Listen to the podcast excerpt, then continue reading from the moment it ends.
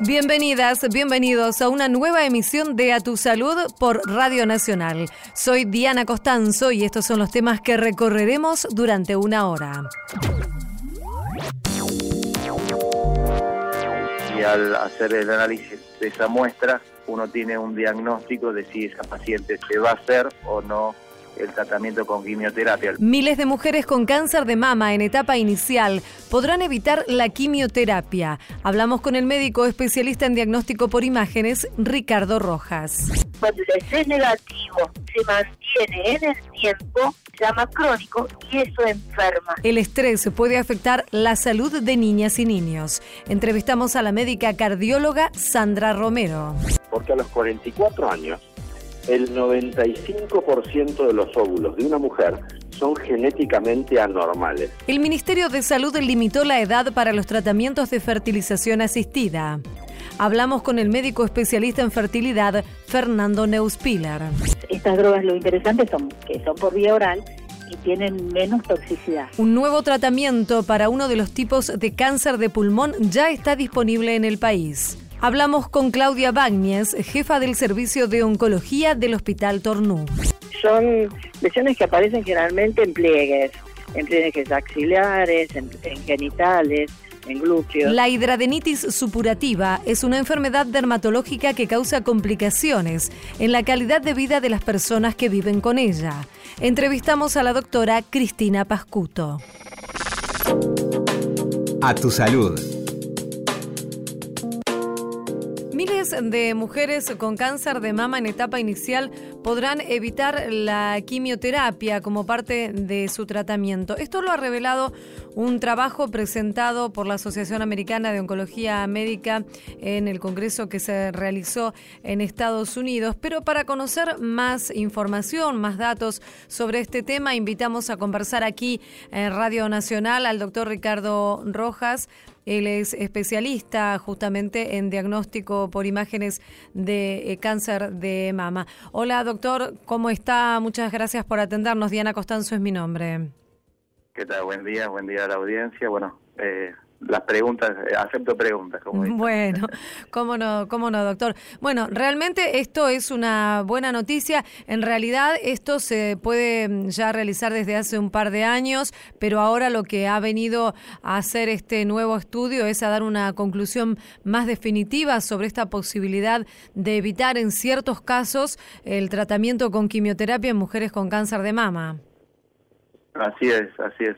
Hubo un estudio reciente que se hizo en Estados Unidos en conjunto con Australia, Nueva Zelanda y países nórdicos y concluyeron en, una población de, pacientes que le habían detectado una lesión mamaria, un cáncer de mama, y que eh, vieron que en, prácticamente casi la mitad de las pacientes podían obviar o evitar el tratamiento con quimioterapia, que es algo muy importante porque no sé si ustedes, todos, la audiencia sabe, el gran problema de este tratamiento es que, bueno, le crea alopecia y pérdida del cabello a la paciente, eh, vómitos, náuseas, malestar general, trastornos neurológicos y demás. Bueno, eso es lo que causa este tratamiento. Lo importante de, de esta conclusión que se llevó a través de miles de pacientes es que haciendo un examen genómico, se llama Oncotype, uno todo lo que toma es una muestra de, esa lesión, el cirujano cuando lo extirpa,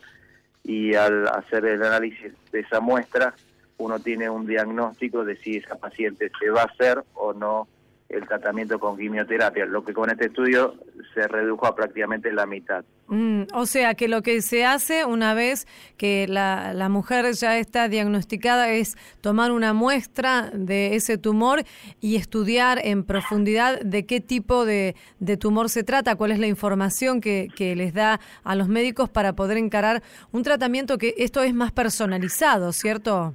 Hoy día el cáncer no es para todos igual. Es claro.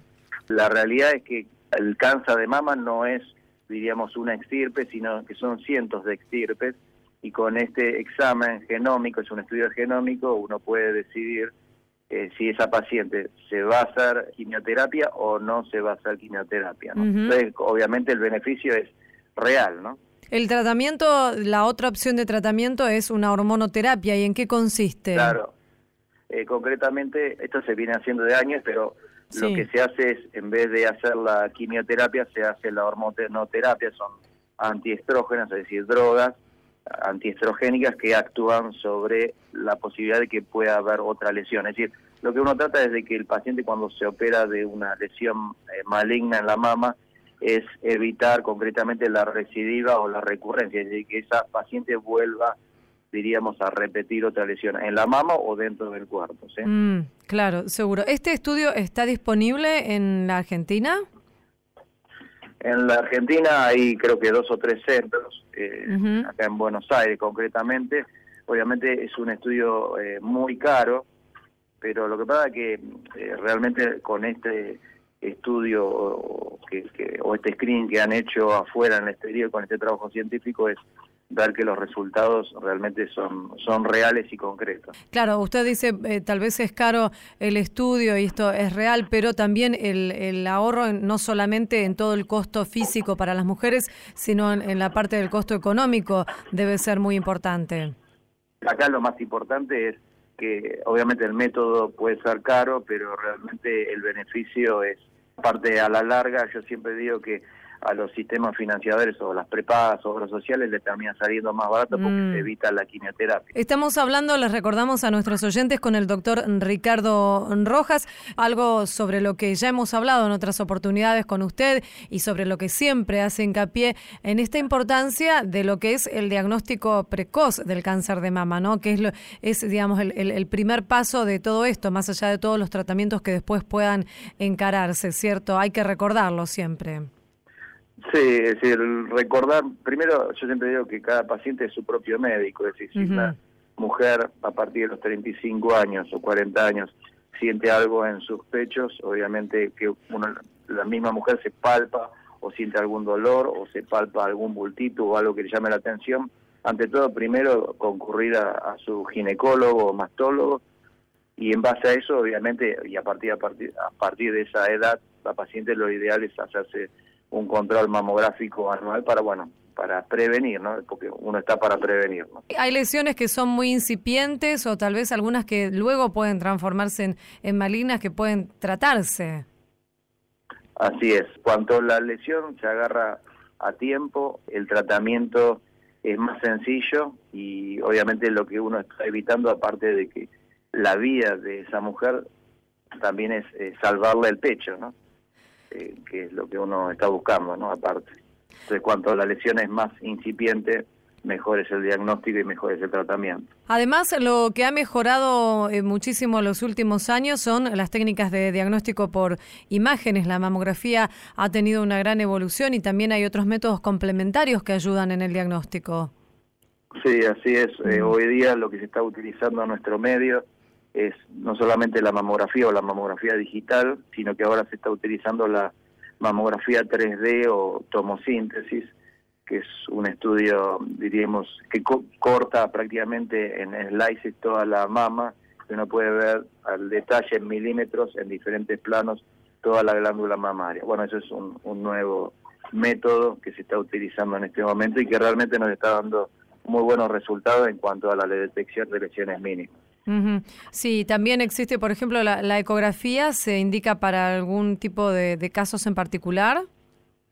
Eh, en general la ecografía es cuando la paciente o la mujer tiene una mama muy glandular o muy fibrosa, la mamografía junto con la ecografía es un aliado esencial para detección lesiones si son sólidas o líquidas. Y eh, finalmente, eh, doctor Rojas, ¿se, ¿se dan más casos, hay más casos de, de cáncer de mama o tal vez hay más detección de los casos?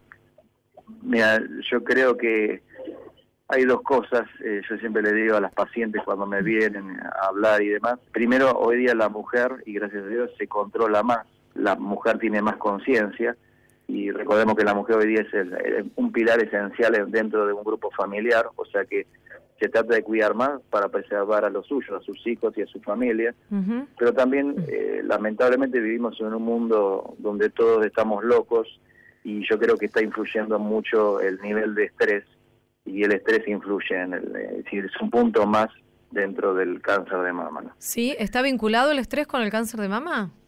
Sí, sobre todo cuando la, la mujer ha tenido algún problema, por ejemplo, el fallecimiento de un hijo o su, o su pareja o un familiar cercano, estrés laboral, bueno, son todos puntos que hoy día se está viendo, aparte de, obviamente, la alimentación. Mm, claro. es decir, dietas en, altas en grasa, eso no es bueno. Bueno, son varios factores que se van, diríamos, sumando, al, diríamos, a la epidemia de esta lesión. Claro, claro, pero el estrés, qué, qué importante entonces esto de, tenerlo en cuenta también para mejorar en general la calidad de vida de, de las mujeres.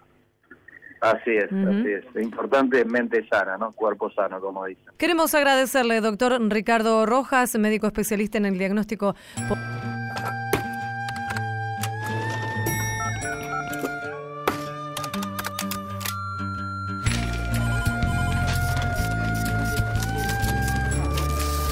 A tu salud, por la radio de todos. No me regalen más libros porque no los leo. Lo que he aprendido es porque lo veo mientras más pasan los años. Me contradigo cuando pienso. El tiempo no me mueve, yo me muevo con el tiempo. Soy las ganas de vivir, las ganas de cruzar. Las ganas de conocer lo que hay después del mar. Yo espero que mi boca nunca se calle. También espero que las turbinas de este avión nunca me fallen. No tengo todo calculado ni mi vida resuelta. Solo tengo una sonrisa y espero una de vuelta. Yo confío en el destino y en la marejada. Yo no creo en la iglesia, pero creo en tu mirada. Tú eres el sol en mi cara. Cuando me levanta, yo soy la vida que ya tengo. Tú eres la vida que me falta. Así que agarra tu maleta, el bulto, los motetes, el equipaje, tu valija, la mochila con todos tus juguetes y. el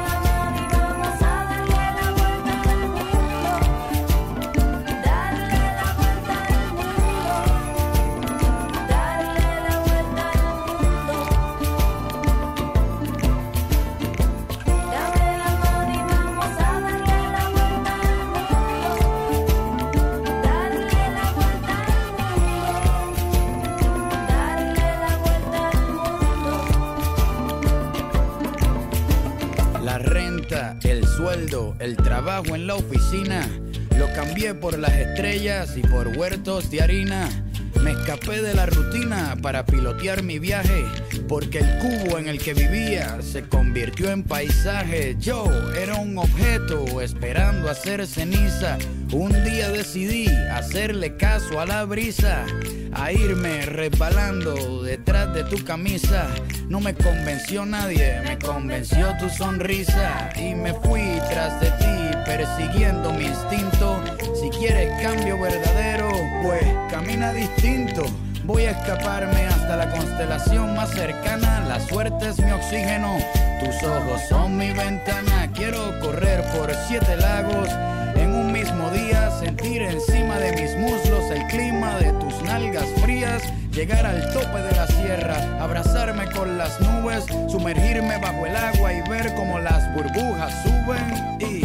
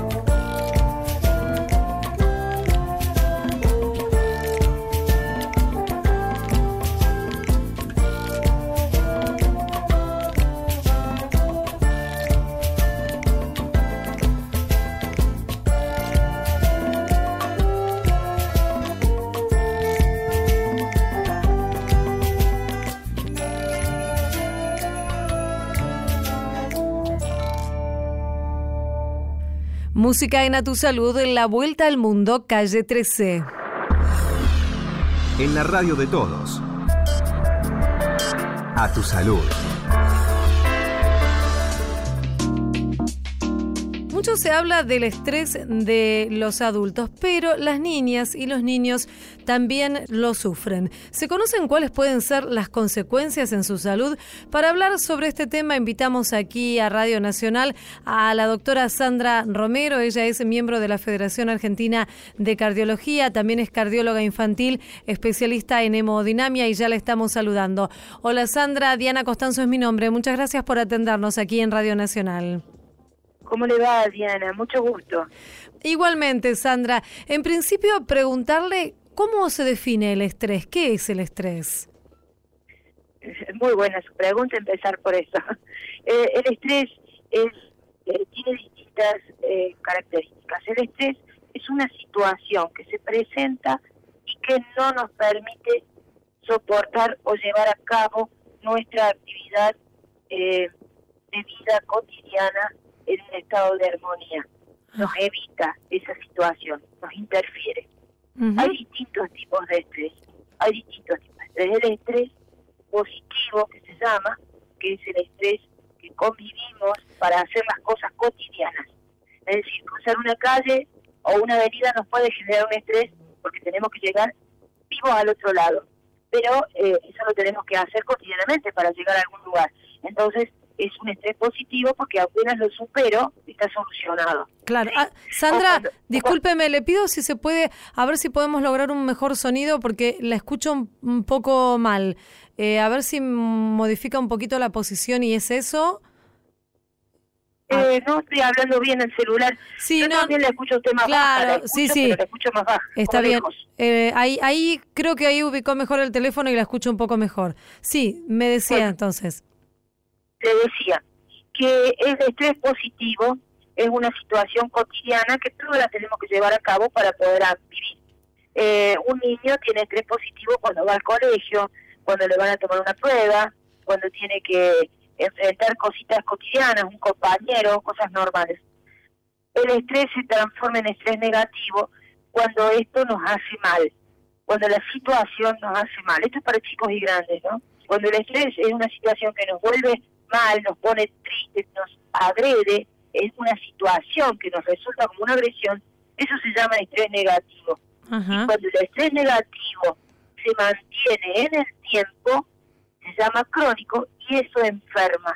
Claro. Esa es la situación que enferma a grandes y a chicos. De este estrés negativo es del que estamos hablando como una situación perjudicial. En este caso, lo que nos interesa hablar hoy particularmente es en la salud de los niños y las niñas. ¿De qué manera puede afectar a la salud de los chicos?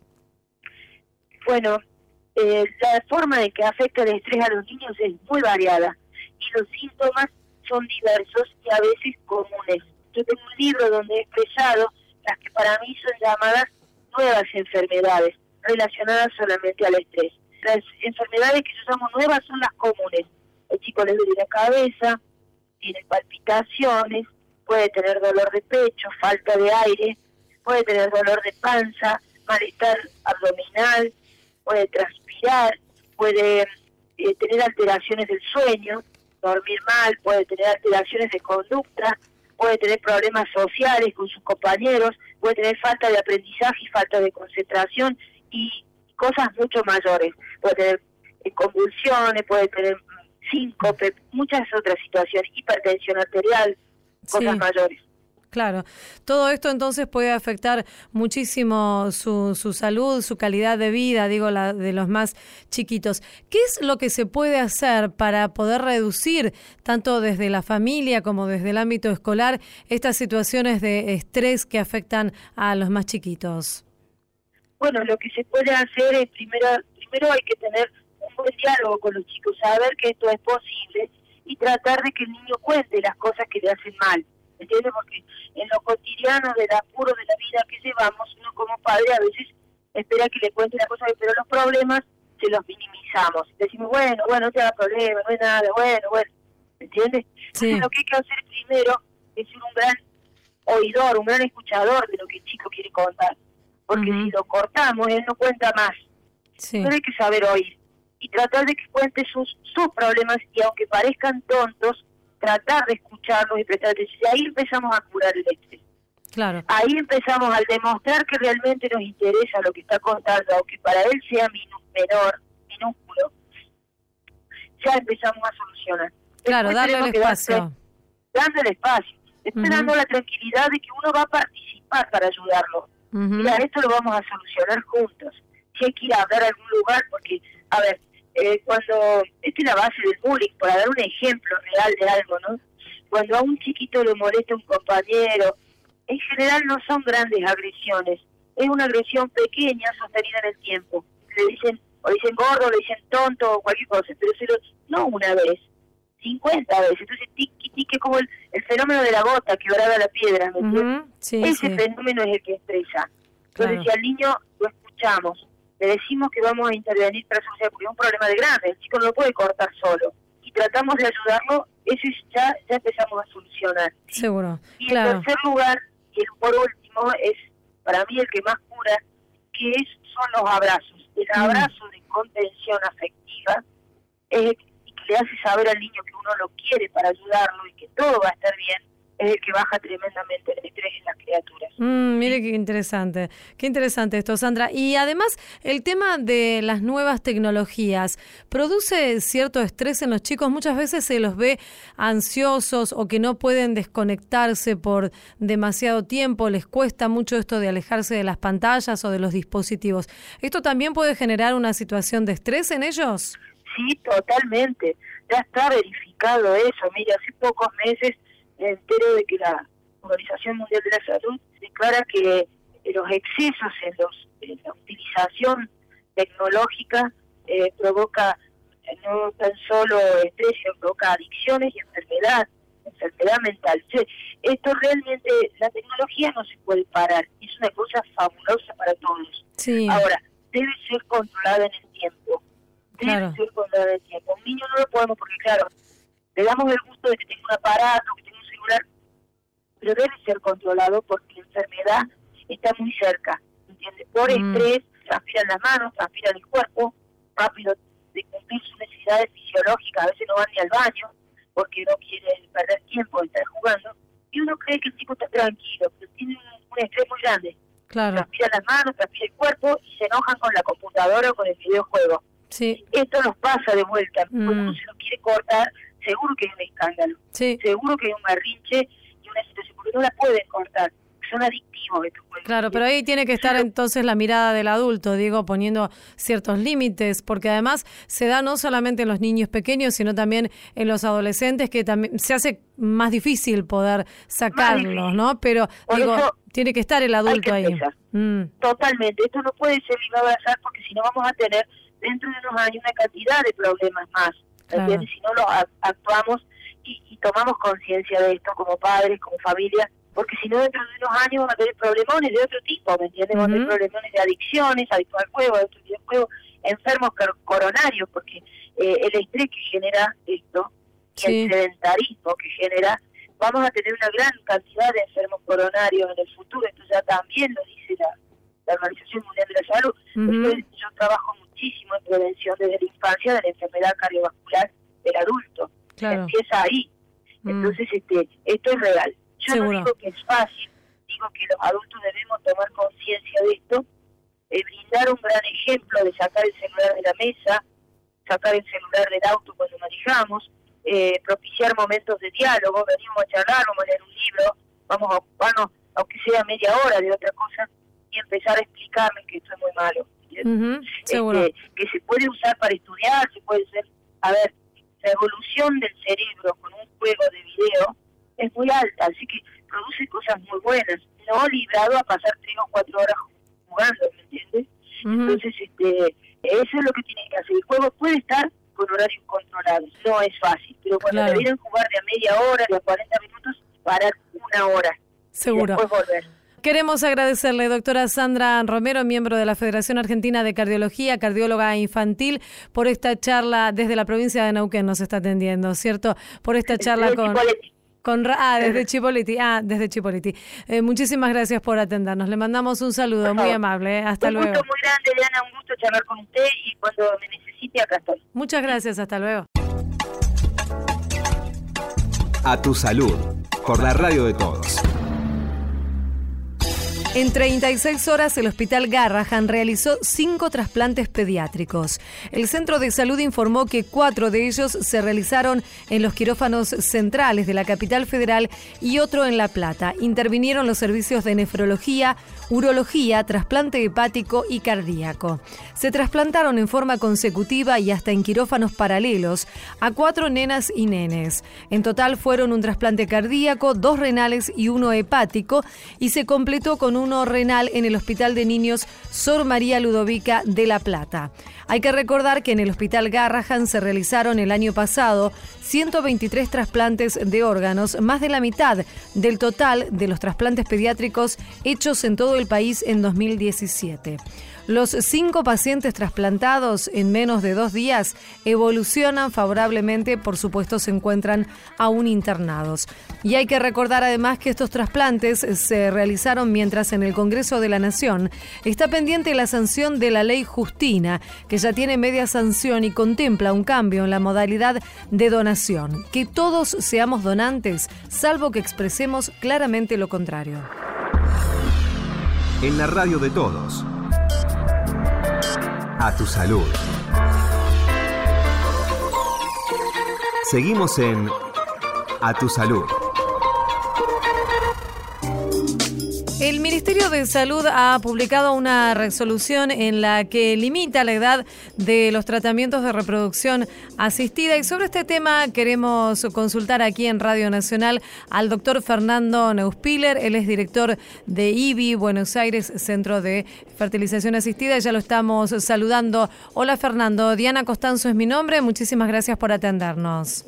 Hola Diana, buen día. Fernando, en principio que nos explique en qué consiste esta resolución que sin duda afecta o impacta a las mujeres y a las familias que realizan este tipo de, tratamientos. Antes que nada hay que celebrar que estas cosas ocurran y lo voy a explicar por qué.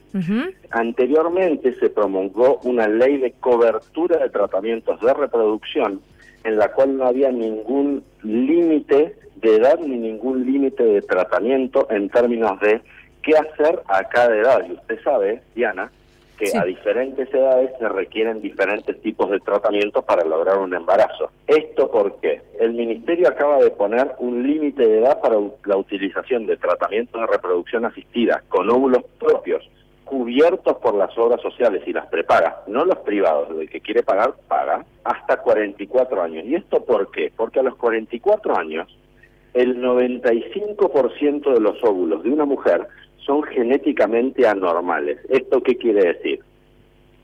Que de cada 10 embriones que yo voy a hacer, probablemente uno o cero de esos embriones tengan la posibilidad de implantarse y que nazca un chico sano. Ese es el límite de edad que pusieron en términos de utilización de óvulos propios. Ahora, para la utilización de óvulos donados, ese límite se corre hasta los 51 años. ¿Y eso por qué? A medida que aumenta la edad de la mujer, la edad materna, aunque utilice óvulos donados, los riesgos obstétricos, esto quiere decir riesgo de preeclampsia, de diabetes, de niño nacido con bajo peso, de parto prematuro, etcétera, etcétera, etcétera, aumentan significativamente, por lo cual con mujeres que quieren utilizar óvulos propios, el límite fue de 44 años, porque la genética de los óvulos ya no es la que tiene una mujer a los 38 o 35 y con óvulos donados hasta los 51 porque aumenta el riesgo obstétrico en esas mujeres y esto genera unos costos enormes al sistema de salud argentino. O sea que esta resolución viene de alguna manera a poner un orden y, a, a, poner cierta regla a esta situación que se estaba dando de hecho. Exacto. Normalmente lo que ocurre y es entendible, es que una mujer quiere ser mamá con sus propios óvulos. Ahora, a cierta edad está limitada esa posibilidad y más allá de eso, las mujeres igualmente lo quieren probar, total su obra social se los cubre. Mm. El tema de las obras sociales y el, y el sistema público de salud es que a la obra social el Estado le tiene que dar como unos entre 40 mil y 50 mil pesos por cada tratamiento que hace una mujer independientemente que se embarace o no. Entonces, si hacemos tratamientos con óvulos propios a mujeres entre 45 y 50 años, es prácticamente dinero tirado a la basura que se podría reinvertir en otras cosas. Por eso es que se pone este límite en la edad para los tratamientos de reproducción. Claro, y que tiene, como usted nos acaba de explicar, todo un aval científico y médico, ¿no? Claro, todas las sociedades del mundo, sobre todo en los países donde se cubren los tratamientos de reproducción, tiene esta misma lógica. Nosotros sabemos que la genética hace que pase tal cosa, por lo cual no le, no, el Estado no puede gastar dinero en mujeres que ellas quieren hacer porque lo quieren hacer. Mm. Eh, el, digamos, las arcas del Estado no, no, no están para esto, están para, para otro tipo de, de coberturas en particular. Hay muchísimas patologías crónicas, la diabetes, enfermedades oncológicas, etcétera, etcétera, que también requieren de el dinero de las arcas del Estado, entonces imagino que el dinero de las pacientes que querían hacer sus tratamientos con óvulos propios después de los 44, 45 años será derivado para otro otro tipo de necesidades. Y Fernando, además en la misma resolución se establece que eh, los medicamentos también tienen que ser cubiertos en un 100%, ¿esto ya estaba contemplado? No, hay algunas obras sociales y prepagas que solo cubrían el 40%, y hay otras que sí, que cubren el 100%, por lo cual eso también está bien para los pacientes, ¿no? Y en este caso son muchos los medicamentos que se, se utilizan tal vez en, estos tratamientos, ¿no? Eh, sí, de manera privada un tratamiento en términos de medicación sin nada de cobertura sale alrededor de unos 20 mil pesos solo en medicación por lo cual eh, es un gran beneficio para los pacientes que hacen este tipo de tratamientos cuando se los cubre la obra social. ¿Y usted cuando tiene contacto con, con las pacientes en, su centro de, atención, estas cuestiones de los límites a la edad y demás, eh, son, son tratadas, me imagino, en la consulta y las pacientes esto lo, lo comprenden o hay cierta resistencia a, estos temas? Y la verdad es que eh, la verdad es que lo pueden comprender, pero no les gusta, mm. porque a nadie le gusta eh, que le digan, mire, usted señora, lamentablemente, por tal o cual razón, no puede hacer un tratamiento con óvulos propios. Básicamente, ¿por qué? Porque es difícil de explicar, pero la gente no entiende cómo eh, a los 44 años no tiene posibilidades de ser mamá con óvulos propios, o a los 45. Pero ¿cómo? Si estoy bárbara, hmm. estoy flaca, hago deporte, etcétera, etcétera, etcétera, etcétera. Entonces uno le dice, mire, su ovario no entiende que usted esté flaca, divina hmm. y que haga deporte. Su ovario está diseñado hace dos millones de años o cinco mil años atrás, que hace que su fertilidad vaya disminuyendo desde el momento en que nace y a los 40, 44 años ya sus ovarios ya no van más, porque sus óvulos son genéticamente anormales casi en el 100%. Ese es el problema, aunque usted esté flaca y haga deporte. Claro, no tiene nada Cuando uno le dice eso a la gente, la gente dice, bueno, pero yo quiero probar igual, mm. porque a mí me lo cubre la obra social. Y esto pasa todos los días en todas las consultas de los centros de reproducción. Claro. Yo quiero pagar igual porque me lo cubre la obra social. Entonces uno tiene que ser responsable de decirle, mire señora, aunque a usted se lo cubre igual, nosotros no lo vamos a hacer porque sabemos que su probabilidad de tener un nacido vivo es del 1 o del 2% como máximo. Bueno, mm. pero a mí me lo cubren, lo quiero hacer. Mm. Entonces nosotros somos los responsables de decirle no, no lo vamos a hacer porque sus probabilidades son ínfimas y usted va a estar derrochando dinero entre, digamos, entre comillas, de todos, es el dinero del Estado. Claro, y además... si usted quiere ser mamá, use óvulos donados, que si usa óvulos donados, hasta los 50 años su probabilidad de ser mamá es del 50%. Y eh, además, Fernando, más allá de que la persona disponga del dinero para pagarlo en forma privada, en forma particular. Hay una cuestión que tiene que ver con esto que nos dice, ¿no? Con, con la ética y lo que es la responsabilidad médica de indicarle cuáles pueden llegar a ser los resultados del tratamiento.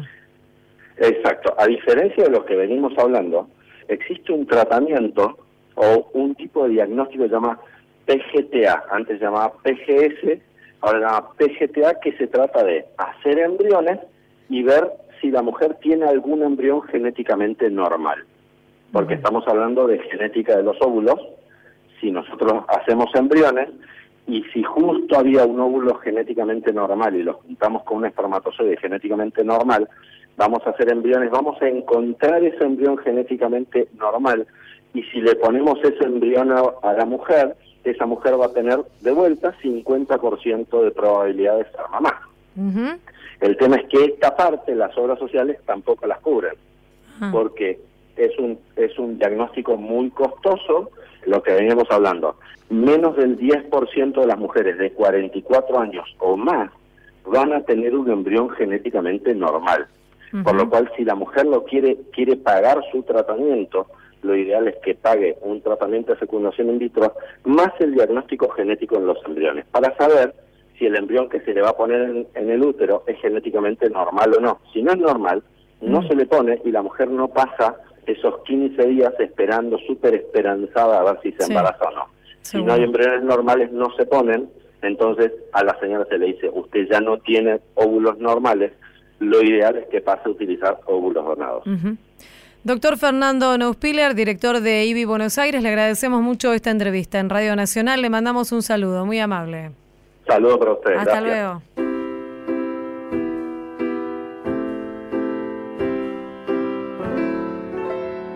A tu salud.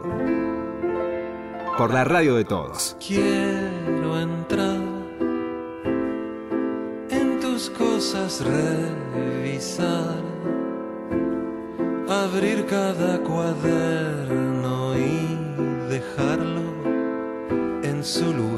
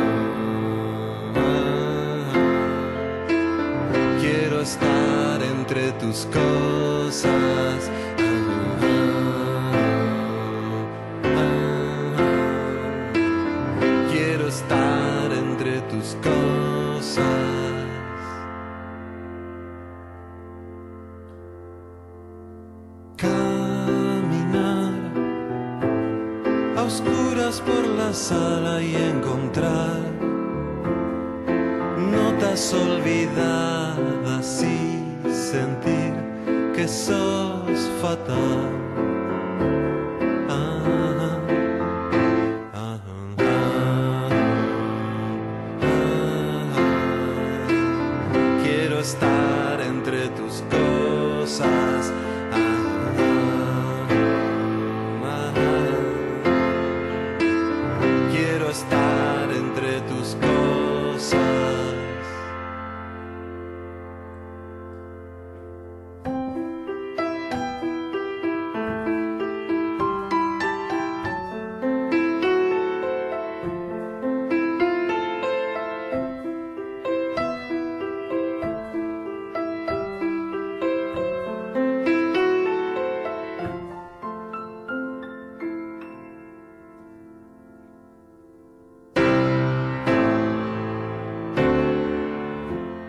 Daniel Melero, quiero estar entre tus cosas. En la radio de todos. A tu salud.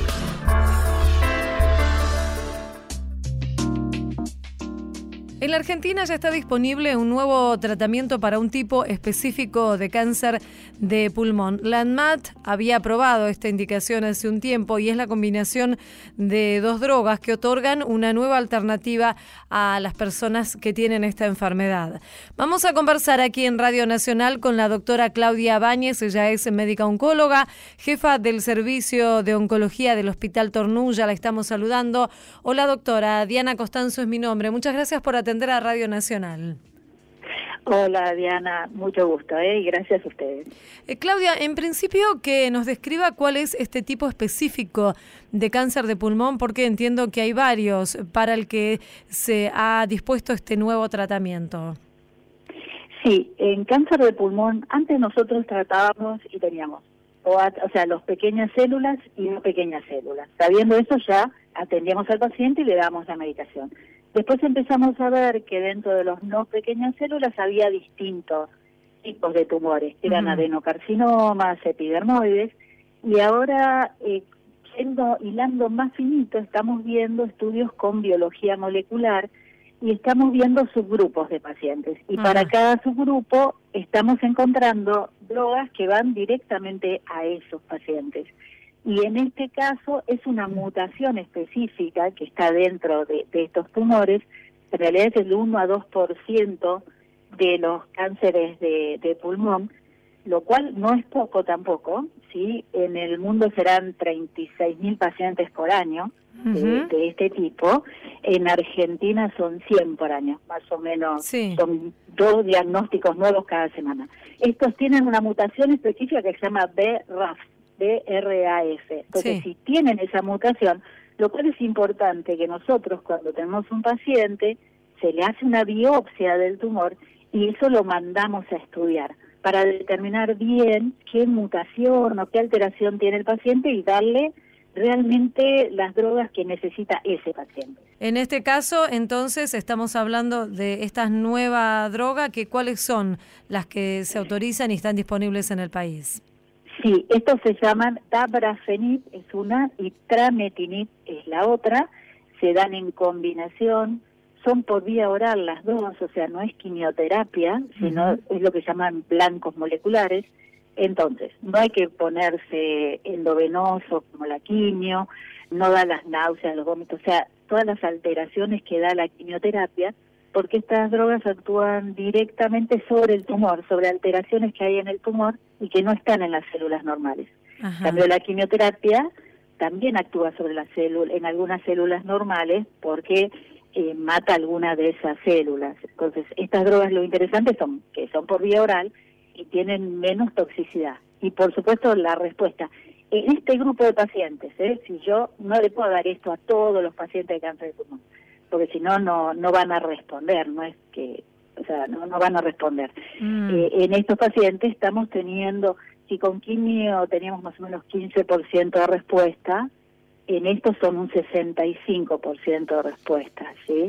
Y lo interesante que la calidad de vida obviamente es mucho mejor porque están respondiendo, o sea, se achica el tumor, están los pacientes mejor, no es muy tóxica y lo que se está viendo también es que están viviendo más tiempo de lo que estaban viviendo. Realmente eh, todas estas son buenas noticias que vamos teniendo ¿no? en cáncer. Claro, está cambiando muchísimo lo que eran los tratamientos tradicionales, como usted nos estaba contando, con estas nuevas terapias dirigidas y que son muchísimo más específicas y puntuales para lo que el paciente necesita. Sí, eso es lo importante, que estamos llegando, estamos yendo a lo que se llama medicina personalizada. Mm. Entonces yo ir dividiendo los pacientes y viendo, este para este paciente realmente es esta droga que está dirigida a esto y entonces se está avanzando mucho, ¿sí? En cuanto a sobrevida, a calidad de vida, respuesta. Realmente son buenas noticias. Estamos hablando con la doctora Claudia Báñez, ella es jefa del Servicio de Oncología del Hospital Tornú. Y quería aprovechar para hablar con usted, doctora, más allá de, obviamente, lo que son los avances en los tratamientos y las posibilidades que ofrece la medicina a estas personas que tienen este tipo de enfermedades. Digo, en el caso del, del cáncer de, de pulmón, ¿está en incremento en el país? ¿Hay hay más casos? El cigarrillo es el primer factor de mm. riesgo para cáncer de pulmón.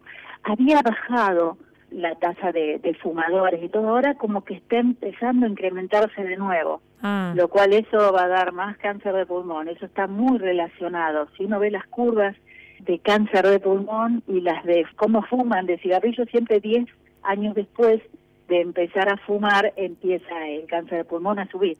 Así que eh, lo que sí pido que por favor lo piensen y dejen de fumar, que no empiecen a fumar, porque está muy, muy relacionado al cigarrillo. Claro, yo siempre... digo, yo soy especialista en cáncer de pulmón, entonces cuando se sienta alguien en mi consultorio con un cáncer de pulmón, le pregunto, ¿cuánto fuma? Mm. Y de esos eh, nueve fumaron. Uno por ahí me dice, no, yo no fumo nunca, ¿no? Pero realmente está muy, muy relacionado. Claro, o sea que se da mayormente de, de 10 hay 9, es en un 90% de las personas que la consultan por esta enfermedad han fumado en su vida.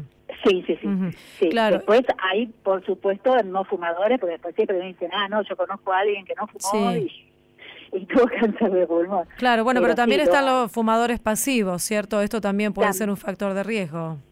También es un factor de riesgo, por eso fue bueno esto de que digo que ahora en las oficinas no se puede fumar, en los lugares públicos, eso bajó un poco, realmente es importante, ¿no? Claro. Y, los chicos también, en las casas hay que tratarse de un bebé o chicos chiquitos, no fumar adentro porque están fumando desde que son bebés, ¿no? Eso es tremendo. Sí, sí, no solamente por el tema del cáncer, sino de enfermedades respiratorias que pueden provocar a, los más pequeños, ¿cierto? Claro, respiratorias, después todo lo cardiovascular, o sea, no mm. solo cáncer. Y, eh, de, y otros tipos de, el, ya que estábamos hablando del tema del cigarrillo, además, ¿incrementa otros tipos de, de cáncer? Sí, y los de cabeza y cuello, o sea, de lengua, de boca, laringe, el de vejiga, Mm. Eh, estómago, o sea, hay un montón de tumores que uno ni piensa que pueden estar relacionadas con el cigarrillo, pero sí también lo están. Doctora, y con referencia para cerrar esta charla a estas nuevas drogas, entonces ya están disponibles en el país, o sea que aquellos pacientes que las necesiten las tienen eh, tienen acceso a ellas.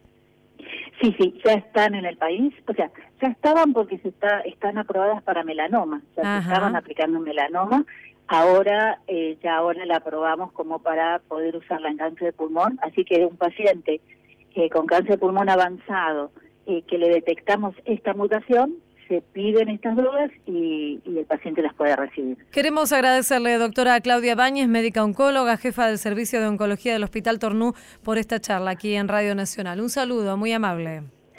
Muchas gracias. ¿eh? Hasta, luego. luego. En la radio de todos a tu salud. Una enfermedad dermatológica poco conocida provoca serias complicaciones en la calidad de vida de las personas que viven con ella. Se trata de la hidradenitis supurativa. Invitamos aquí a Radio Nacional a la doctora Cristina Pascuto, ella es presidenta de la Sociedad Argentina de Dermatología. Hola Cristina, muchas gracias por atendernos. Diana Costanzo es mi nombre. Hola, ¿cómo estás? Cristina, en principio preguntarle eh, de qué se trata esta enfermedad que tal vez por su nombre no es tan conocida por la gente en general. Sí, es cierto, es una enfermedad que si bien eh, no es eh, extremadamente frecuente, pero es una enfermedad este, que tiene una implicancia muy significativa, como vos bien dijiste recién, desde el punto de vista de complicar la calidad de, vida de los pacientes que la, la presentan. ¿No? Se trata de una enfermedad inflamatoria, es una enfermedad crónica y una enfermedad que va progresando en el tiempo, que afecta generalmente pacientes que van entre los 11 a los 22 años, es el momento de inicio de la enfermedad, y que va progresando en forma continua. Desde el punto de vista clínico, eh, si querés saber un poquito... Sí, ¿cuáles son los síntomas? ¿Cómo se presentan? Sí, son lesiones que aparecen generalmente en pliegues, en pliegues axilares, en, genitales, en glúteos y en la zona mamaria también, eh, que van eh, sufriendo abscesos, va saliendo material purulento, eh, son extremadamente dolorosos, con tractos fistulosos y que presentan extremada dolor. Esto hace que los pacientes realmente se sientan muy incómodos por otro lado, estas secreciones purulentas manchan la ropa, generan un olor desagradable y que realmente impactan en, la vida cotidiana, laboral, de relación de los pacientes que, presentan esta enfermedad. Claro, y lo que sí mucha gente tal vez lo que no sabe es que esto puede tener un tratamiento y los síntomas eh, se pueden calmar con un diagnóstico certero. Claro, el tema es la consulta temprana, el diagnóstico adecuado, el tratamiento también eh, este, correcto para poder mitigar todas estas lesiones que van progresando día a día. Cristina, finalmente cuéntenos un poco cómo es una vez que está el diagnóstico hecho, cómo es el tratamiento que se realiza. Bueno, los tratamientos van desde la utilización de, medicamentos tópicos, antibióticos, hasta la utilización de biológicos en el caso de eh, formas severas de la enfermedad. este, así que, eh, bueno, el diagnóstico, el momento adecuado para implementar este tipo de tratamientos es lo importante justamente para eh, tratar de evitar la progresión de la enfermedad.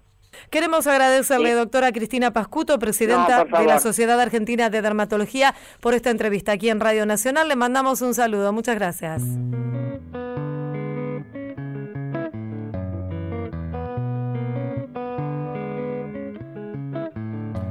El presente algún día fue futuro y el pasado otro día fue presente. Lo que hoy presiento como ausente volverá, estoy seguro. Despacito y sin apuro,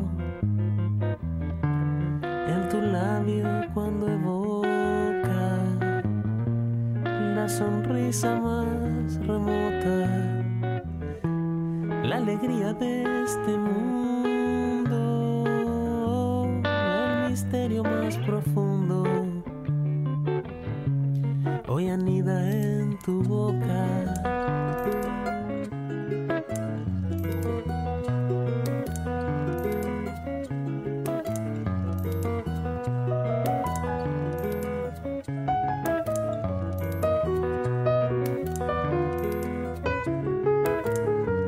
Ya se van diluyendo lentamente las nociones de pasado y de futuro. Allá voy derribando tantos muros, solo con mirarte frente a frente y en el gesto más ausente, en la lágrima robada de la forma más pausada la alegría de este mundo, el secreto más profundo, hoy anida en tu mirada.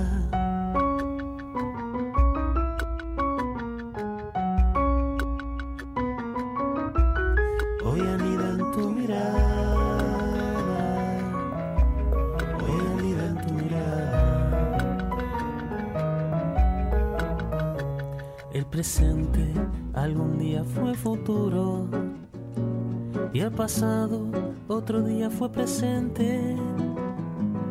Cada vez que te miro frente a frente, el amor va tejiendo sin apuro un estado simple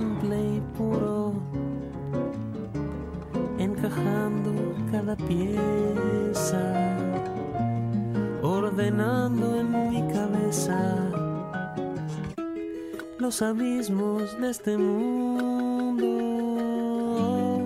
abreviando un solo punto, el final y lo que empieza, el final y lo que empieza, el final y lo que empieza, el final y lo que empieza.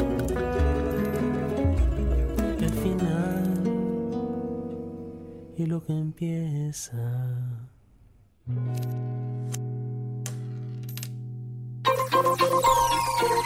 Seguimos en A tu salud.